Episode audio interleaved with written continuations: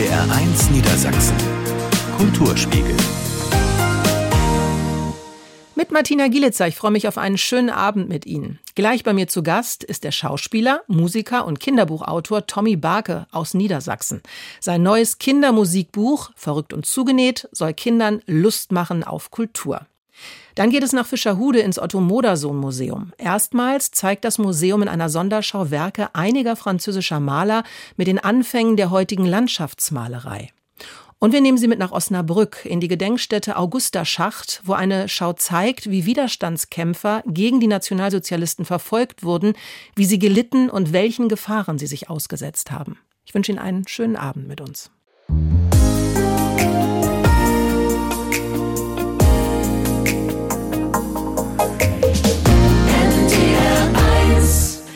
Der Kulturspiegel hier bei NDR1 Niedersachsen am Dienstagabend. Ich freue mich sehr, dass Sie hier sind und ich freue mich auch sehr über meinen Studiogast heute.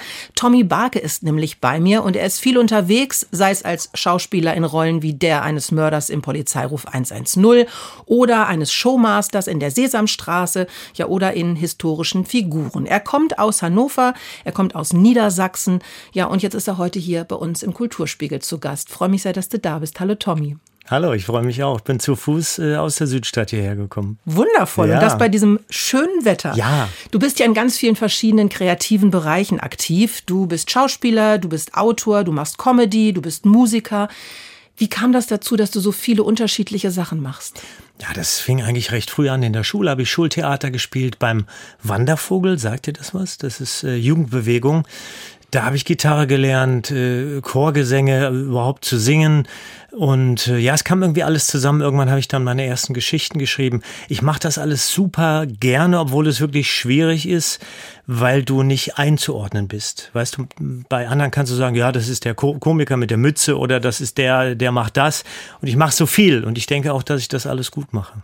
Aber ist es nicht viel schöner, unterschiedliche Sachen zu machen, weil ganz viele Schauspieler zum Beispiel sagen ja, ich werde immer in so eine Schublade gepresst und die wollen auch immer nur, dass ich das mache. Ich meine, du bist äh, sehr vielfältig einsetzbar. Ja, also ich liebe das tatsächlich alles, aber das Aber ist so, dass eben Leute, die mich engagieren wollen, sehen dann, ah, guck mal, der ist Kinderliedermacher, der ist Schauspieler, was macht er eigentlich richtig? So, das ist äh, so ein bisschen ein Problem. Ansonsten liebe ich das auf der einen Seite. Ich, in meinem Pressetext steht ja manchmal auch, ne, also die Bandbreite reicht vom, vom Prostituiertenmörder äh, bis hin zur Sesamstraße. ja, das, ja. das ist so. Franziska Stünkel aus Hannover hat mal gesagt, äh, oh Tom, ich habe dein, dein Band gesehen, dein Schauspielband und das ist ja unglaublich. Du kannst äh, so lustig sein und auch so ernst sein. Wie bist du denn privat? Ja, wenn ich jetzt normal gesagt hätte, das wäre wahrscheinlich eher ja eher ein lustiger Typ, aber natürlich habe ich auch meine ja, meine Phasen, in denen es, was weiß ich, in denen ich ruhig bin oder so. Also ja, normal.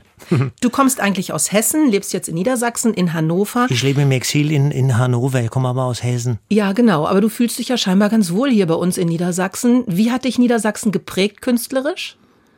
Also ich habe hier angefangen mit, mit meiner Kunst. Ich hatte einen Auftritt in Hessen und dann bin ich 84 nach Hannover gezogen. Aber jetzt zu sagen, wie hat mich Niedersachsen geprägt, dazu war ich ja immer in ganz Deutschland unterwegs. Und äh, könnte jetzt gar nicht sagen, dass mich jetzt das Landleben in Niedersachsen geprägt hat, als Komiker zum Beispiel. Ah, wir sind ein lustiges Völkchen hier in Niedersachsen, das muss man mal sagen. Ich finde das auch. Also ich sage auch allen Leuten, die sagen, ja, die äh, Niedersachsen sind so kühl und die Rheinländer sind so lustig, sage ich immer, ja, okay, aber vielleicht ist bei den Rheinländern so, sagt man ja auch dann, äh, die nehmen einen für sich ein, aber dann hält's nicht lange. Und wenn du einen Niedersachsen erstmal gefunden hast, dann ist er treu. Genau so ist das. Wenn wir euch im Herzen haben, haben wir euch im Herzen. Und das genau. für immer. Und das ist das Schöne an Niedersachsen.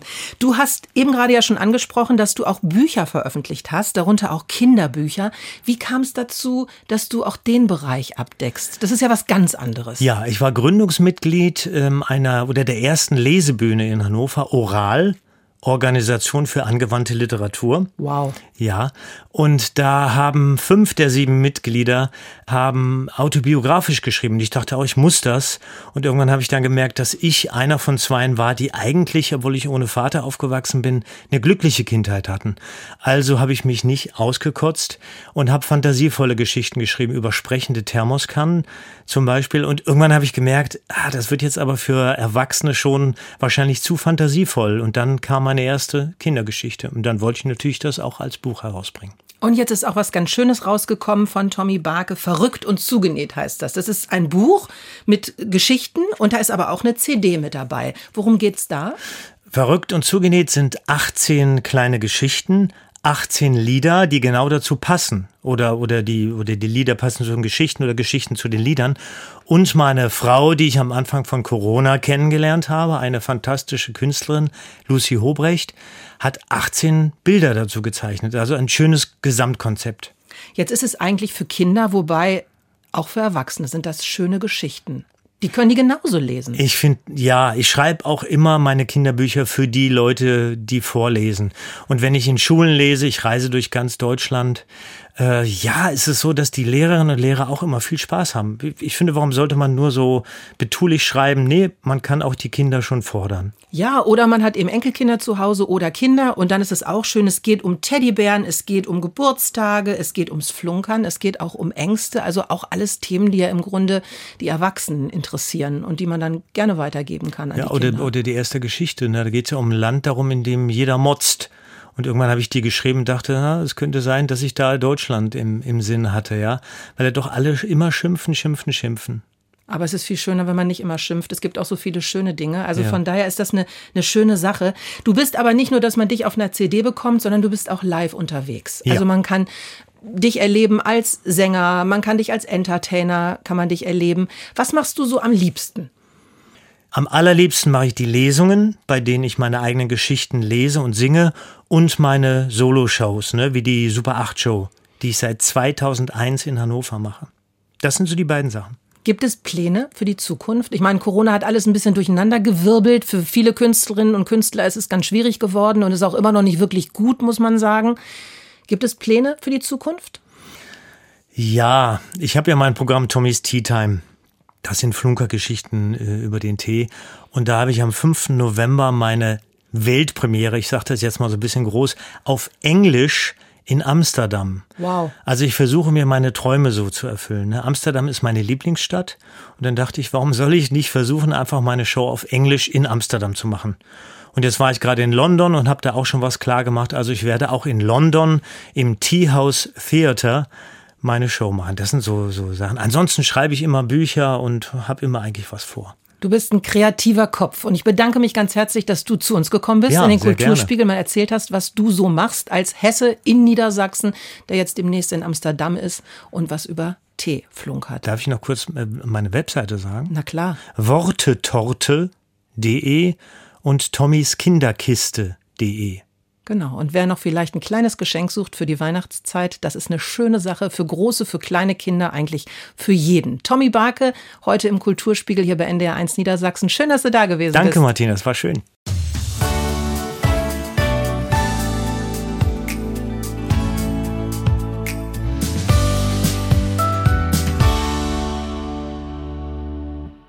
Schön, dass Sie bei uns sind. Der Kulturspiegel hier bei NDR 1 Niedersachsen. Die Anfänge der heutigen Landschaftsmalerei, quasi direkt nach der tatsächlichen Natur, stehen im Mittelpunkt der aktuellen Sonderschau im Otto Modersohn Museum in Fischerhude.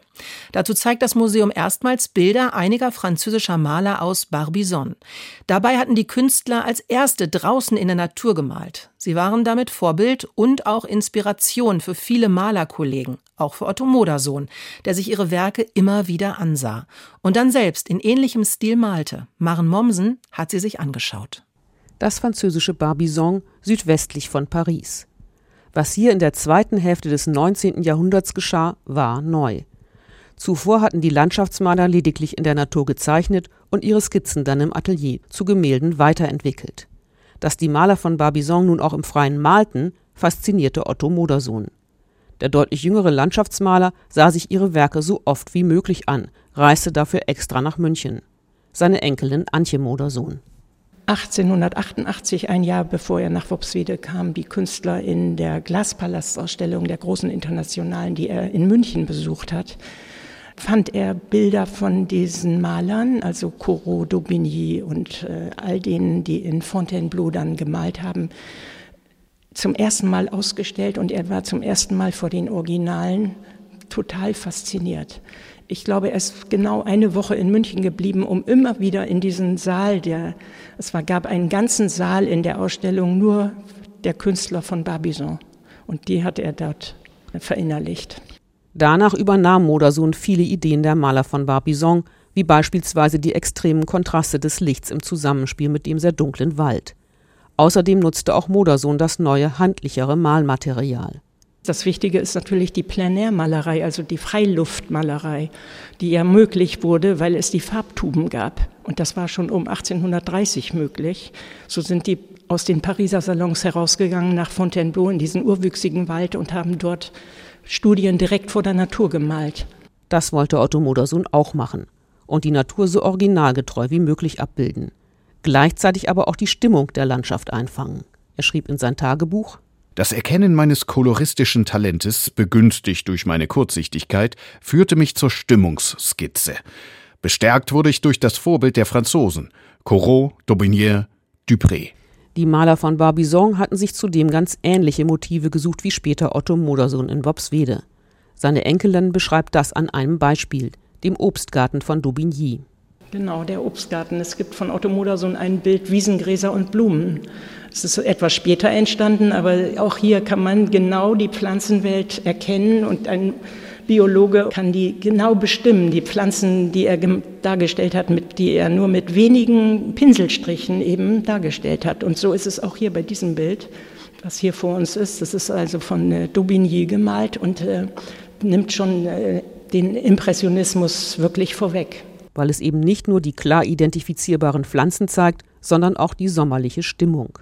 Ein besonderes Bild, gerade für norddeutsche Besucherinnen und Besucher der Ausstellung, ist wohl das größte. Die Landschaft der Schluchten von Apremont von Theodore Rousseau.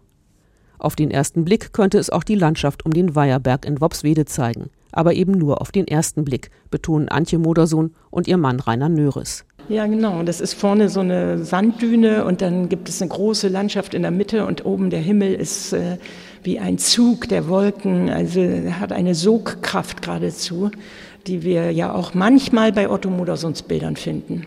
Und Aber es ist eines der wenigen Bilder, das wirklich die Landschaft von Barbizon zeigt. Denn wir haben hier noch viele andere Bilder, die in Frankreich gemalt wurden, von den Malern der Schule, in Anführungszeichen von Barbizon, aber die keine Landschaft von Barbizon zeigen. Alle Bilder der Schule von Barbizon, die jetzt im Otto Modersohn Museum gezeigt werden, stammen übrigens aus Privatsammlungen. Sie sind bis zum 7. Januar in Fischerhude zu sehen.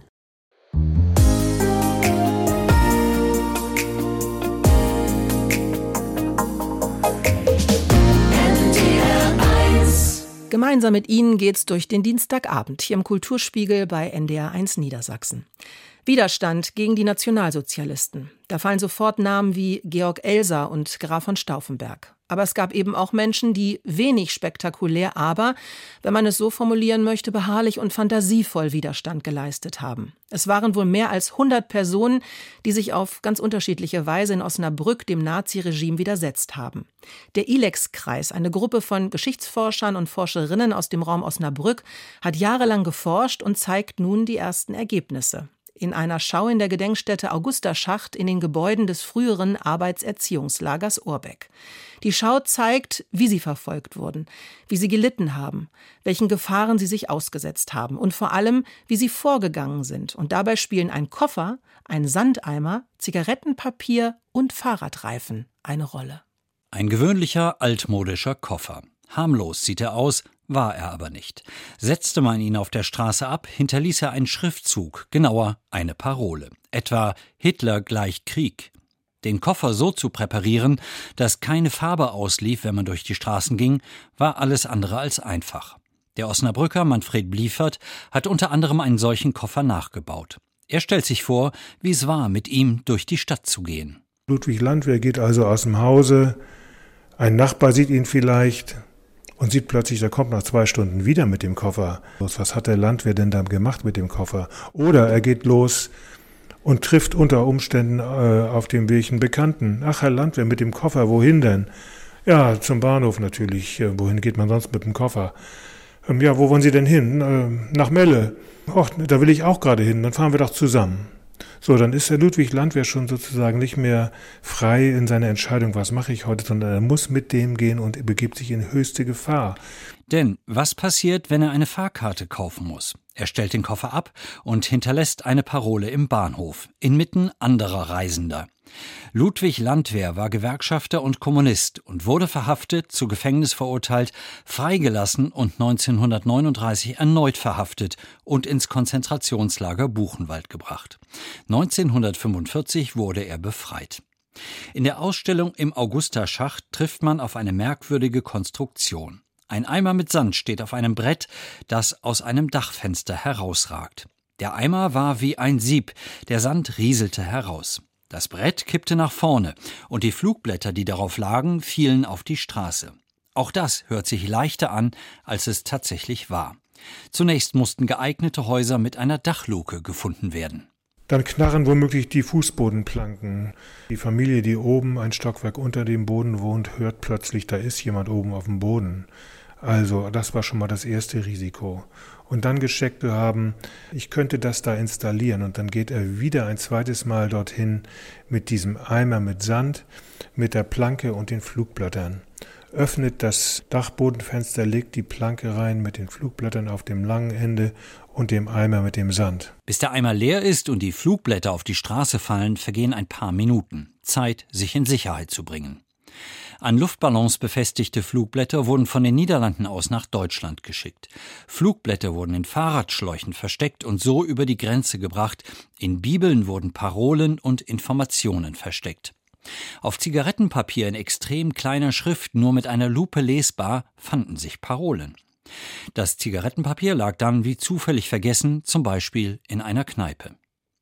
An die mutigen, immer noch weithin unbekannten Menschen zu erinnern, die sich den Nazis widersetzt haben. Das ist das Ziel des Projektes des Osnabrücker Elex-Kreises. Martina Sellmeier, Mitarbeiterin im Elex-Kreis, schildert das Leben von Josef Burgdorf. Josef Burgdorf wurde schon vor 1933 immer wieder bedroht. Äh, man würde ihn aufhängen, umbringen.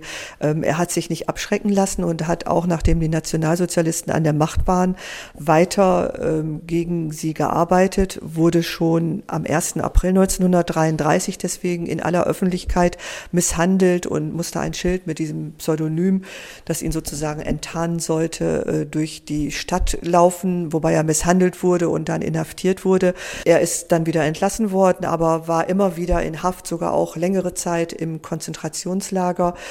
Ähm, hat aber trotzdem ähm, nicht aufgehört, sich gegen das NS-Regime zu engagieren. Und er war, auch das haben die Recherchen des Ilex-Kreises ergeben, Mitglied einer Untergrundbewegung. Zum Alltagswiderstand gehört Luise Lütgehoff. Damals, 1944, war sie 51 Jahre alt. Sie beobachtete, wie auf der Baustelle bei den Osnabrücker Stadtwerken ein junger Niederländer, Adrian Eiken, 19 Jahre alt, von den Aufsehern geschlagen wurde. Adrian Eiken war im Lager Augusta-Schacht inhaftiert. Er musste Zwangsarbeit leisten. Auf der Baustelle hat er einen Zementsack fallen lassen. Dieter Pschigode vom Ilex-Kreis schildert, dass Luise Lütgehoff auf den Aufseher zugestürmt ist und ihn wohl angeschrien hat. Solange ich hier stehe, kriegt, kriegt der Mann keine Schläge. Das hat sie ihm so ins Gesicht gesagt. Die Situation ist dadurch entspannt worden, weil die Nazis ja auch ein Interesse daran hatten, dass die Öffentlichkeit nicht mitbekam, was sie so an, an Misshandlungen machten. Und ja, am nächsten Tag musste sie zur Gestapo, ist dort verhört worden und ist ernstlich verwarnt worden. Noch im Oktober erscheint ein Buch mit 36 ausführlichen Biografien der Männer und Frauen des Widerstands in Osnabrück. Michael Niehaus hat die Schau Parolen aus dem Koffer in der Gedenkstätte Augusta Schacht für uns besucht. NDR 1 Niedersachsen Kulturspiegel mit Martina Gielitzer einen schönen Abend wünsche ich Ihnen. Der kleine Prinz. Wahrscheinlich kennt jeder diese wunderbare Figur von Antoine de Saint-Exupéry. In Hannover fand jetzt im Schauspiel die Premiere der Regisseurin Lilia Ruprecht statt. Wir waren dabei. Und dann heißt es heute wieder Niedersachsen liest. Margarete von Schwarzkopf ist zu Gast im Studio und hat zwei Bücher dabei, die etwas mit Niedersachsen zu tun haben. Schön, dass Sie bei uns sind.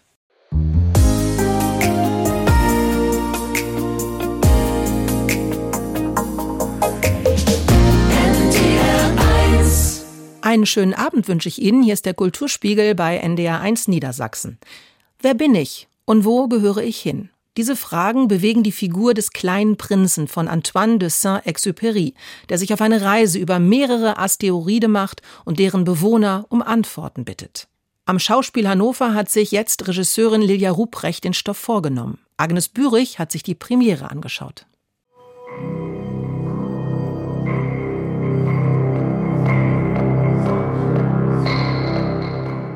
Wir sind in den Weiten des Weltalls zu Gast. Der Boden ist eine große Scheibe, die sich dreht.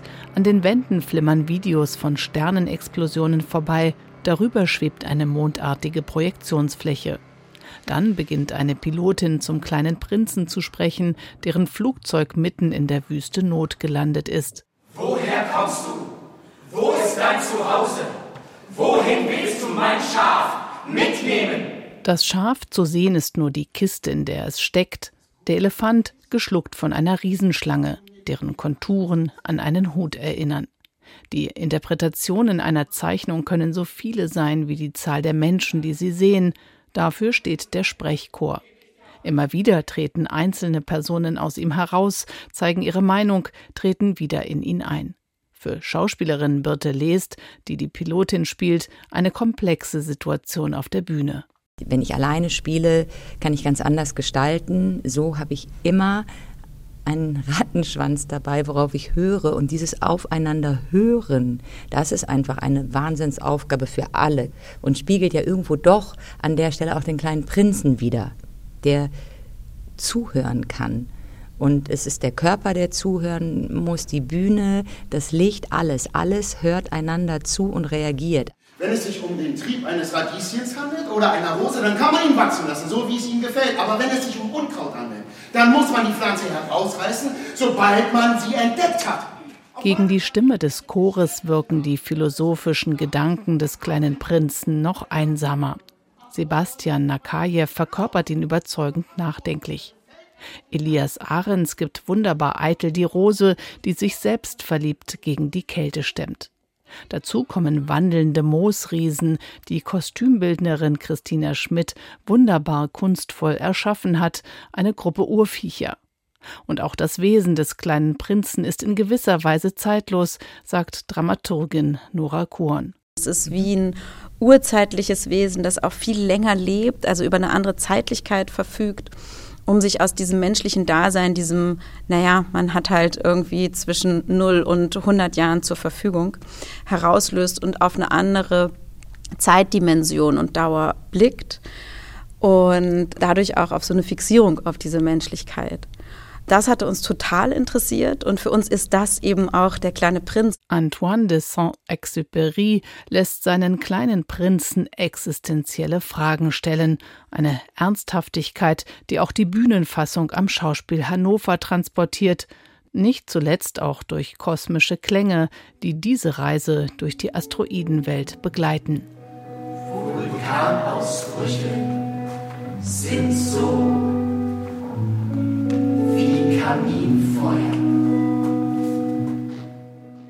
Vielleicht haben Sie ja auch Lust bekommen, der kleine Prinz zu sehen, ab sofort am Schauspiel Hannover.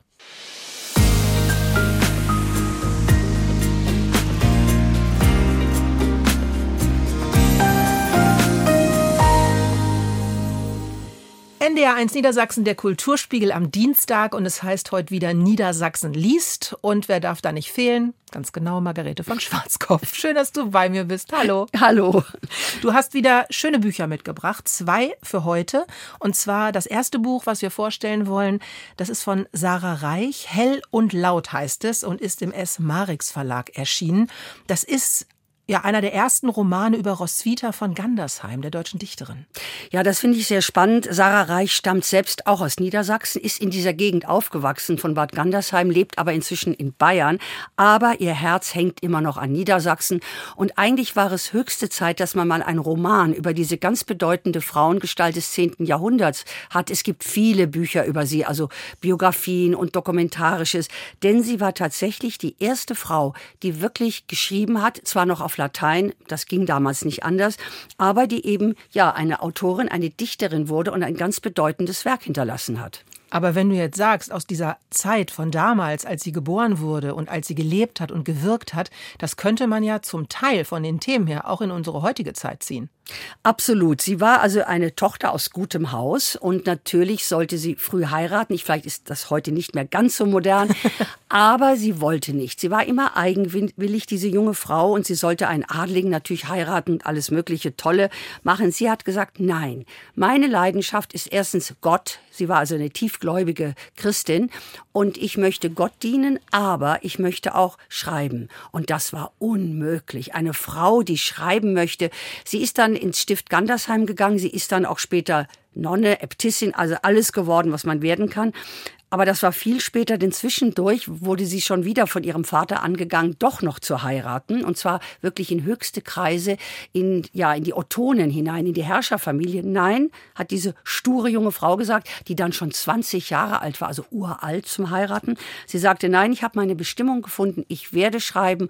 Und ihr erstes großes Werk hat sie der Mutter Gottes gewidmet, die sie stets in ihre Gebete, das sieht man auch im Buch hineingeholt hat. Und sie hat der Mutter Gottes gesagt, hilf mir, dass ich nicht heiraten muss, dass ich nicht das Übliche mache, was andere Frauen machen, dass ich meinen Weg gehen kann. Also eine wunderbare Geschichte auch das. Aber ein Wahnsinn in der damaligen Zeit. Das muss man sich auch erst mal trauen. Und zum Beispiel statt der Predigt zu lauschen, da hat sie dann das Latein des Priesters korrigiert. Also ich meine, die war ein Phänomen, die Frau. Sie muss unglaublich intelligent gewesen sein. Also die hätte heute eine Karriere gemacht, die durch die Sternenhimmel geht, weil sie einfach alles konnte. Sie war hochbelesen. Sie hat alles gewusst. Sie hat dann hier in diesem Buch eine interessante Geschichte mit einem ja, gefallenen Kirchenmann auch damals gab es das schon, ist nicht nur eine moderne Variante vom Priestertum. Aber sie ist dann letztlich ihrer Berufung treu geblieben, hat dann doch nicht sich verführen lassen. Sie war verführt, sie hat geküsst und das war für sie eine Todsünde damals. Also sie war in einem Kloster. Wenn man sich das vorstellt, diese Qualen, die sie durchlitten hat, aber wie gesagt, sie ist sich treu geblieben, sie hat geschrieben, wunderbare Legenden, wunderbare Gedichte und es gibt einiges von ihrem Werk, das ist heute noch erhältlich, natürlich ins Deutsche übersetzt, denn wer liest heute noch fließend Latein oder ist so clever im Lateinischen wie Roswitha. Und sie war wirklich eine der großen Figuren 100 Jahre vor Hildegard von Bingen. Das sind so die beiden prägenden Frauen des frühen Mittelalters. Man muss natürlich sagen, das Buch lässt sich wirklich ganz leicht lesen. Das ist wirklich ganz angenehm zu lesen. Für wen ist das was? Ach, das ist für ganz viele Menschen. Das ist ein unterhaltsamer historischer Roman. Es ist ein tolles Frauenschicksal. Es ist spannend. Es hat auch Humor. Es ist auch Liebe drin. Natürlich, weil sie natürlich immer wieder in Verführung gerät. Aber ihre wahre Liebe gehört der Literatur, den Büchern. Übrigens ist ja auch interessant, dass Bad Gandersheim den Preis ihr gewidmet hat, den Roswitha von Gandersheim Preis, der im November wieder vergeben wird an eine deutsche Autorin ja, die einzige Stadt und der einzige Preis, der nur an Autorinnen vergeben wird. Alles im Gedenken an diese Roswitha, die vor mehr als tausend Jahren in Deutschland gelebt hat. Hört sich total spannend an. Vielleicht haben Sie Lust, mal reinzuschauen in dieses Buch. Sarah Reich, Hell und Laut im S. Marix Verlag ist es erschienen.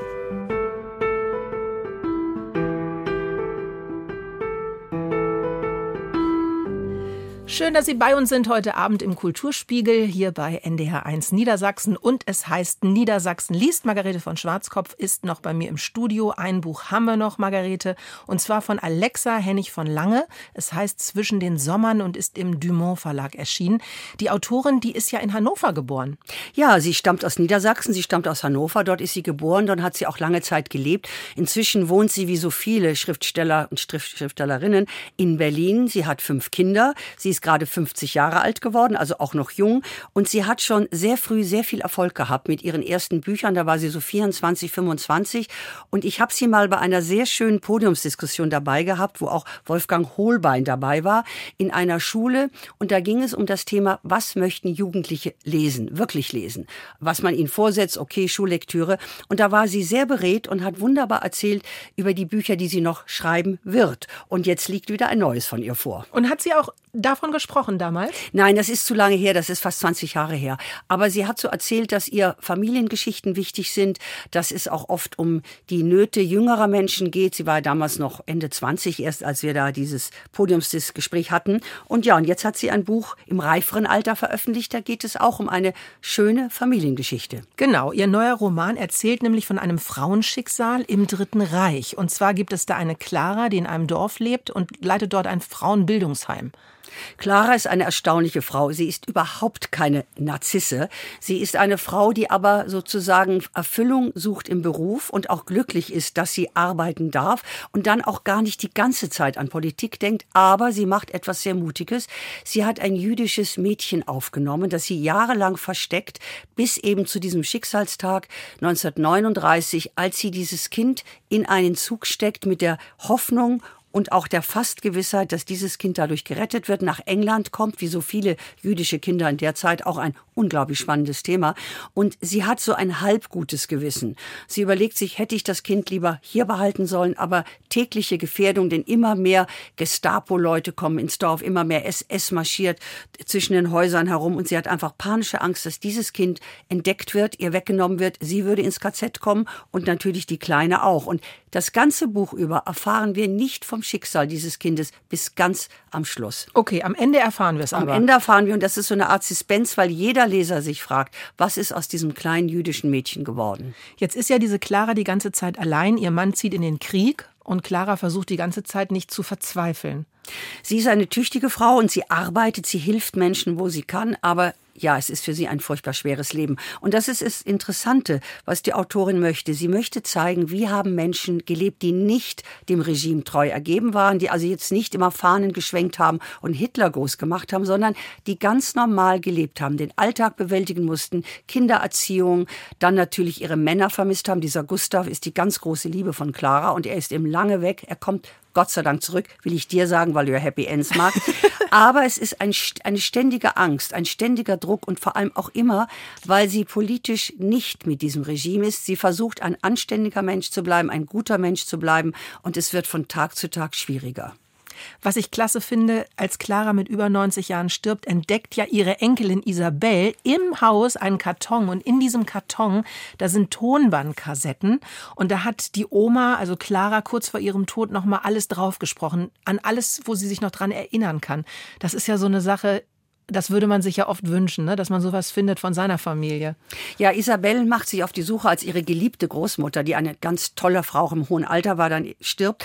Und es ist ja so, eigentlich eine Sache, die in vielen Büchern vorkommt. Man findet Fotoalben, man findet Briefe, man findet Tagebücher. In dem Fall ist es eben lustig, dass es Kassetten sind, die ja heute auch noch existieren, aber nicht mehr so beliebt sind. Und diese Großmutter im sehr fortgeschrittenen Alter versucht nochmal ihr ganzes Leben zu rekapitulieren. Sie weiß nicht mehr alles. Manches ist verschwommen, manches ist auch ja wirklich ja ihrem Alter geschuldet, aber es ist wunderbar anrührend und Isabel macht sich auf die Suche nach ihrer Großmutter. Da wusste sie ganz vieles nicht. Die Großmutter hatte viele Geheimnisse, vor allem dieses jüdische Kind, was eben damals verschwunden ist. Und all diese Dinge versucht Isabel herauszufinden und ihre Großmutter in einem doch etwas anderen Licht zu sehen nach so vielen Jahren. Für wen ist dieses Buch was?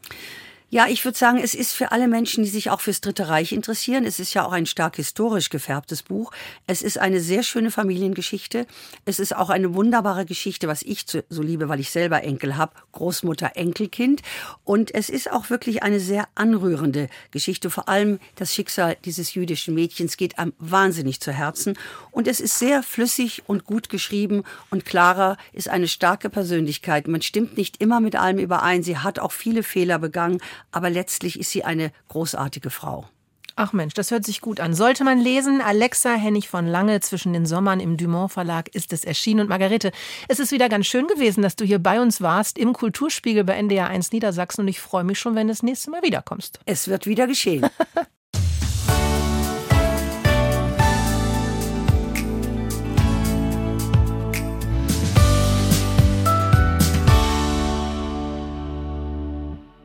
NDR1 Niedersachsen, der Kulturspiegel am Dienstag. Ja, das war's auch schon wieder. Eine Stunde lang ganz viel Kultur und ich freue mich sehr, dass Sie dabei gewesen sind. Freue mich schon sehr auf kommenden Dienstag. Hoffe, dann sind Sie auch wieder an Ihren Radios dabei. Am Mikrofon war Martina Gielitzer und ich wünsche Ihnen jetzt noch einen traumhaften Abend hier bei NDR1 Niedersachsen. Bis dann. Tschüss.